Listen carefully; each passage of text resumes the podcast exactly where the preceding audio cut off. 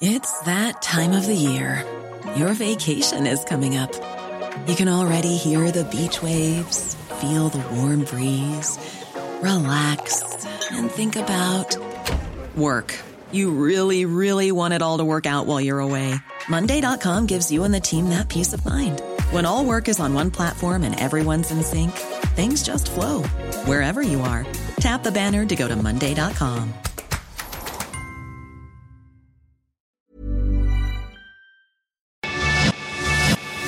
Te lo cuento, te lo cuento. Tu dosis diaria de noticias. Es martes 28 de mayo y aquí te vamos a contar las noticias que quieres saber el día de hoy para estar informado. ¿Un diálogo día de veras? Esta semana los equipos de Nicolás Maduro y Juan Guaidó se van a reunir en Noruega para tratar de salir de la crisis en la que están. A hablar se ha dicho.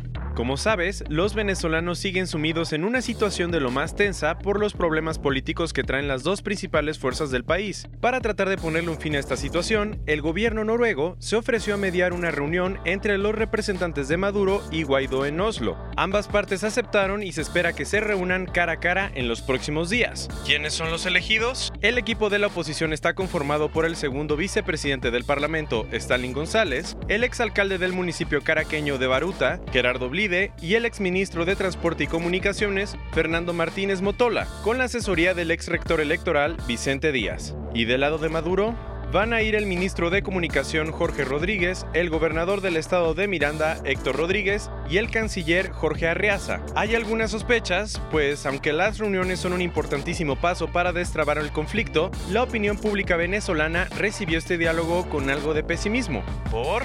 Pues porque después de varios intentos similares fracasados en el pasado, la población no está muy esperanzada que digamos. El mismo Guaidó explicó que si su equipo no comprueba que los representantes del chavismo están dispuestos a sacar adelante un acuerdo que mejore la situación del país, la oposición va a seguir protestando en las calles y negociando con organismos internacionales para sacar a Maduro del poder. ¿Y qué ha pasado con Huawei? En plena guerra comercial entre China y Estados Unidos, el presidente de la compañía de tecnología salió a defender a Apple.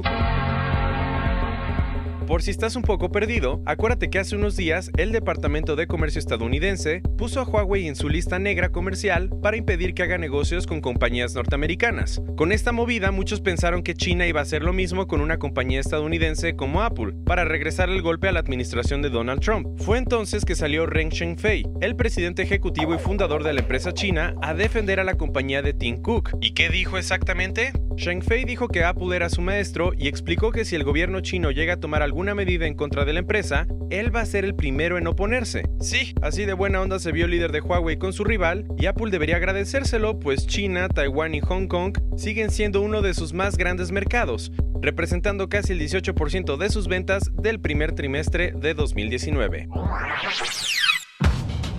Un nuevo estudio encontró que gran parte de los ríos alrededor del mundo están contaminados con antibióticos. ¿En serio? Sí. Un grupo de investigadores analizó el agua de 711 ríos en 72 países y descubrió algo de lo más preocupante. El 65% de ellos tiene altas concentraciones de antibióticos. La contaminación es tan grave que en 111 de los sitios la densidad de medicina superó los niveles aceptables y en los peores casos estaba más de 300 veces por encima del límite. Lo curioso es que los países de bajos ingresos, sobre todo en África y Asia, tenían las concentraciones más altas de contaminantes. Además, el estudio encontró que el Danubio, el segundo río más grande de Europa, fue el más contaminado del continente. Por si te lo preguntas, estos antibióticos encuentran su camino hacia los ríos a través de los desechos humanos y de las fugas de las plantas de tratamiento de agua, y también de las fábricas de medicamentos. El problema más grande es que la contaminación de antibióticos da lugar a que las bacterias puedan desarrollar resistencia a los medicamentos, o sea, los vuelven inútiles para que las personas los usen. Basándonos otros cuentos, ¿te suena el astroturfing? Pues debería. Este concepto está pegando con todo y se refiere a la falsificación de opiniones y comentarios en los foros de Internet. Gracias a un nuevo estudio publicado por FakeSpot, se descubrió que el 61% de los reviews de productos electrónicos de Amazon son falsos. Además, se encontró que durante el 2018, el 33% de los consumidores detectaron alguna reseña falsa en la plataforma. Al parecer, las marcas han estado comprando cuentas para publicar comentarios positivos de sus productos. Y no vas a creer lo que apareció esta semana en la Reserva Natural de Wolong en China. Un panda albino completamente blanco. Esto es increíble, sí que lo es, porque es el primer animal de su tipo que se ha encontrado en todo el mundo. El oso es de color blanco por una rara condición genética que heredó y que le impide sintetizar la melanina de su pelo. Y ya que estamos hablando del reino animal, ayer murió Tam, el último rinoceronte macho de Sumatra en Malasia. Tras su muerte ahora solo queda una hembra de la misma especie de rinoceronte, el más pequeño del mundo en cautiverio.